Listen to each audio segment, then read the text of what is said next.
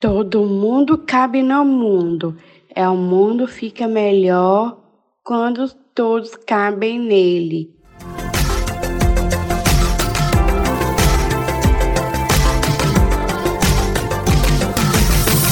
Inclusive Luísa.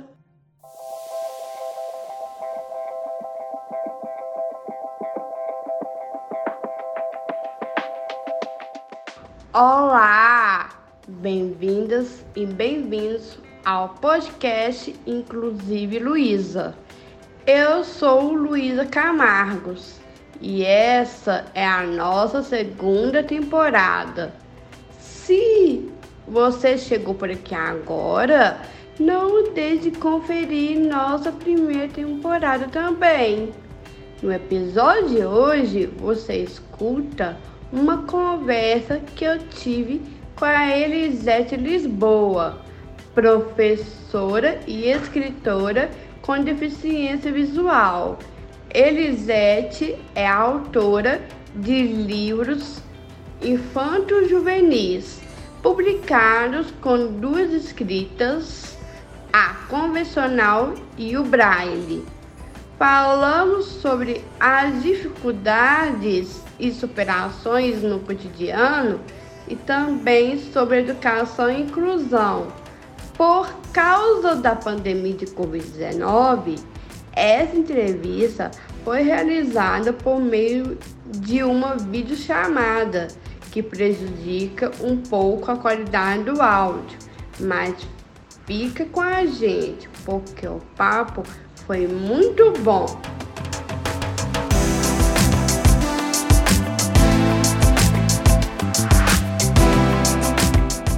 Gostaria que você apresentasse, falasse sua formação e atuação profissional.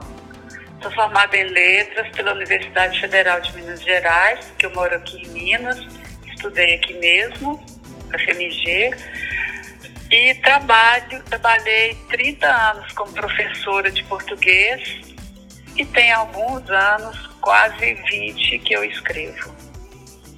Trabalho, escrevo literatura infantil em duas escritas. Legal.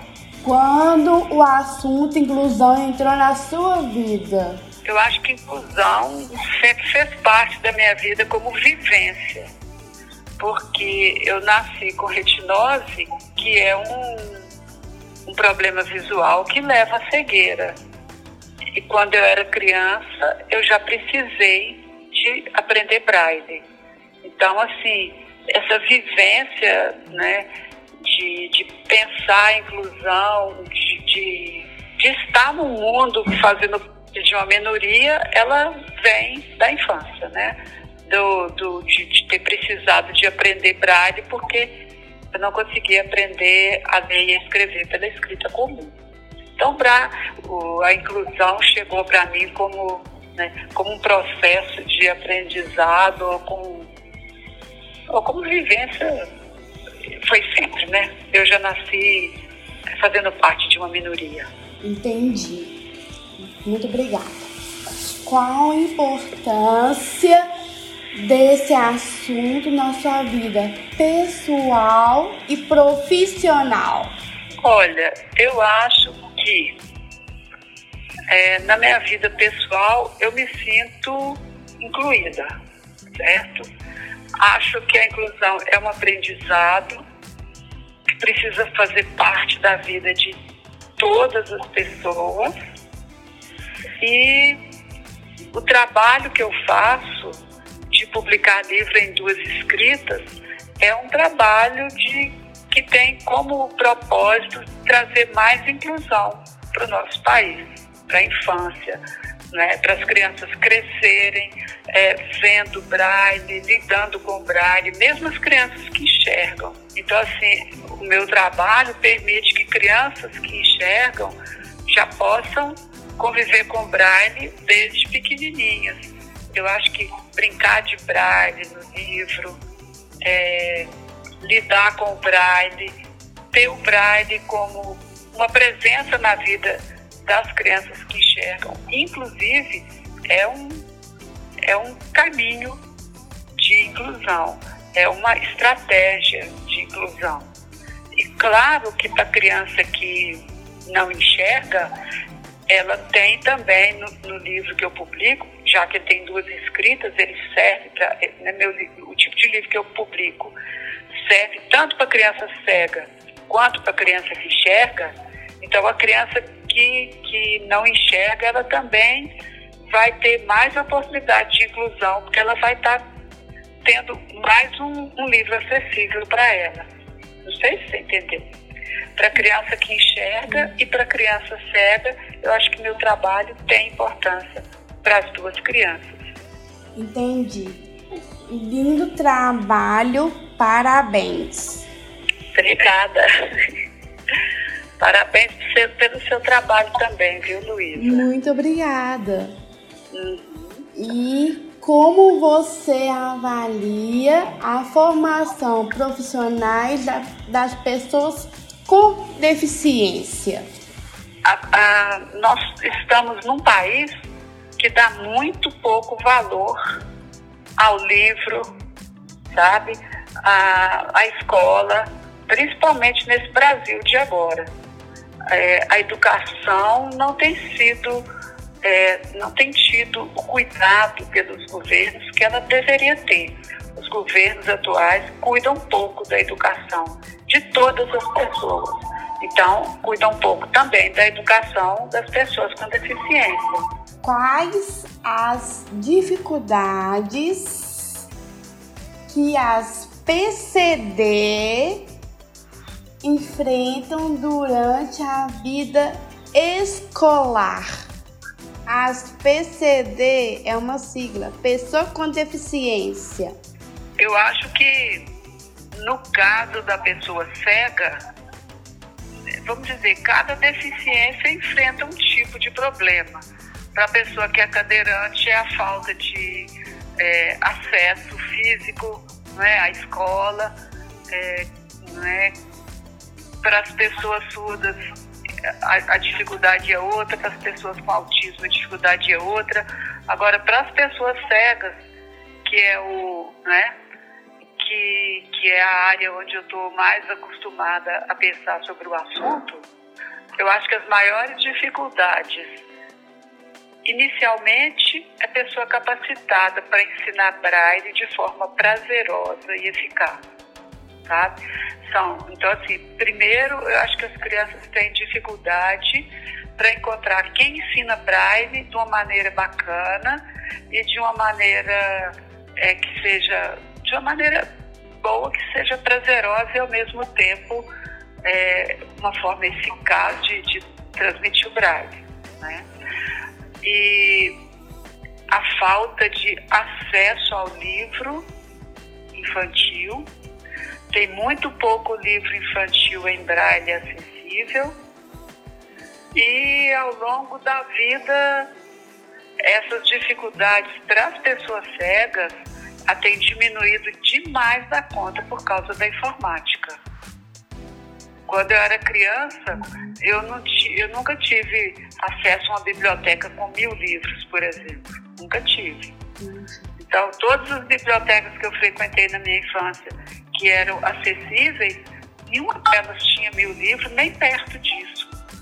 Hoje tem biblioteca acessível para as pessoas cegas com mais de 100 mil livros, dizendo que, que, que elas têm 130 mil livros. Se tem de fato, se é um pouco de exagero nisso, eu não sei, mas que é livro demais é. Então, enquanto havia mais ou menos 200, 500 livros em toda a minha infância, hoje são né, dezenas de milhares de livros acessíveis. Então, assim, as dificuldades hoje para a criança cega e para o aluno cego são muito menores. São, são dificuldades que, que a informática modificou bastante né, o, o grau de dificuldade. Mas é, a matemática ainda continua sendo uma dificuldade, eu penso, a física, né? Eu, e, e, de modo geral, o Brasil não tem cuidado muito da educação, então falta computadores para todos os alunos, inclusive para quem não enxerga. Agora, quem não enxerga não ter computador é um desastre completo, que a pessoa fica muito, muito, muito sem acesso à leitura.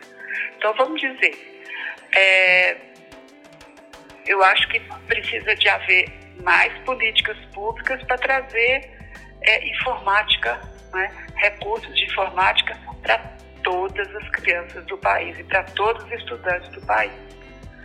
E para a pessoa que não enxerga, não ter um computador hoje, não saber usá-lo, é um desastre, porque as bibliotecas que oferecem mais de 100 mil livros aí ficariam de portas fechadas para essas pessoas que não têm acesso ao computador. Entendi. Quais sugestões que você daria para melhorar a formação profissional com pessoas com deficiência? Eu acho que são as mesmas sugestões que eu daria para o Brasil inteiro, sabe? Para o país inteiro. É investir em educação, de modo geral. É dar a oportunidade a uma criança com deficiência ou sem a se tornar leitora, por exemplo. A ter mais acesso, mais acesso ao livro, à literatura. Então, eu acho que é, a sugestão que eu dou é que haja mais livros em todas as casas, em todos os berços, sobretudo né, é, é, literatura no berço, né, literatura para as crianças pequenininhas, para as mães que estão grávidas de crianças que vão nascer e que vão enfrentar um, um país difícil, nesse momento muito autoritário e que valoriza pouco a educação. Então, a sugestão que eu dou é mais investimento em livro, mais investimento em arte, mais investimento em educação, na formação dos professores e mais é, é, é, investimento também na área de informática, porque a educação hoje ela está muito é, apoiada em recursos de informática.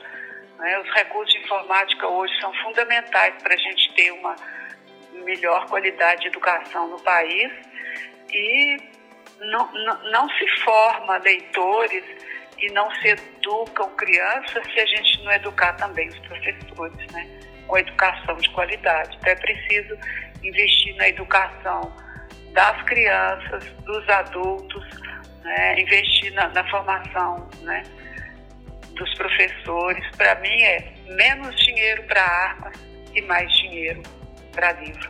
Que é, arranjar imposto para livro, tirar imposto de arma, eu acho que educação se faz em tempo de paz e não é com autoritarismo, não é com armas, né?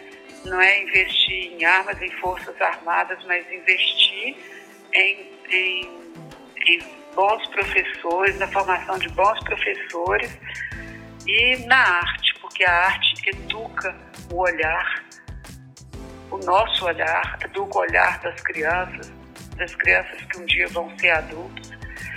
E a gente precisa de desenvolver a sensibilidade das crianças para elas crescerem, aprendendo a pensar, aprendendo a sonhar, aprendendo que a paz é a nossa melhor condição de vida e que a paz ela é construída com melhores condições de educação de um povo. Eu acredito na paz, na educação, no livro, na arte. Há algum aspecto sobre a formação profissional que você acha importante destacar que não foi perguntado? Olha, eu acho que na, na formação é, dos profissionais que lidam com educação, se é isso que eu estou entendendo a pergunta, eu acho que tem que haver muita educação dos profissionais de hoje. E educação é algo que tem que ser permanente. Você sai da escola, mas não quer dizer que você já estudou. Estudar é um processo para a vida toda, é um processo permanente. Então, eu acredito que para boa formação de um profissional, ele, tá, ele, ele, ele precisa de, de que seja mostrado a ele a importância do livro, da leitura e da formação de leitores no país. Porque eu acredito que é através da, da leitura, do hábito de ler, do hábito de pensar, que a gente vai ter cidadãos melhores no país. Então, eu acho assim que a educação, nós temos professores que leem muito pouco hoje. Então, a gente precisa investir nesses professores para que eles desenvolvam o gosto pela leitura. E eu não acredito que gosto pela leitura você adquire só na infância, não. Você adquire em qualquer momento da sua vida. Claro que na infância é mais fácil você desenvolver o gosto pela leitura, mas na idade adulta também isso é possível. Então eu acho que é, é preciso investir nos nossos professores para que eles estejam, para que eles tenham chance de é, aprender a gostar de ler eles próprios, porque normalmente é, um grande número de professores não tem hábito de leitura. E eu acredito no hábito da leitura, no livro, para poder mudar a história do país e mudar a história de cada um de nós. O que, é que você está lendo, Lu? O primeiro livro que eu li com o de leitura foi A Dança dos Cabelos. Agora estou no segundo livro já, chama O Nariz. Você achou fácil ou difícil a dança dos cabelos, Lu? Ah, foi... É um livro muito doido, não é? É, meio doido, mas é bacana. Que bom. É, foi bem que legal bom. a leitura, ah. assim. Eu, sou, eu gosto muito do autor desse livro, ele é lá da minha terra. E foi uma alegria, viu, Lu? Qualquer hora a gente se encontra nos por aí, né?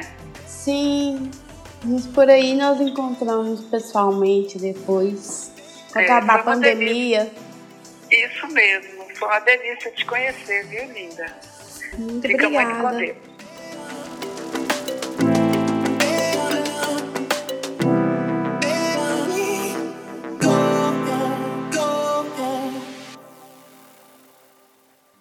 Gostou da conversa? Fique ligado nas nossas redes sociais www.inclusiveluiza.aic.org.br e também no Instagram arroba AIC Cidadania e arroba Lu SR Camargos. Comente nossos posts com quem você quer que eu converse sobre a temática da inclusão. Ah, e não deixe de assinar o podcast. No seu tocado preferido, não perca nenhum episódio. Até mais. Beijos.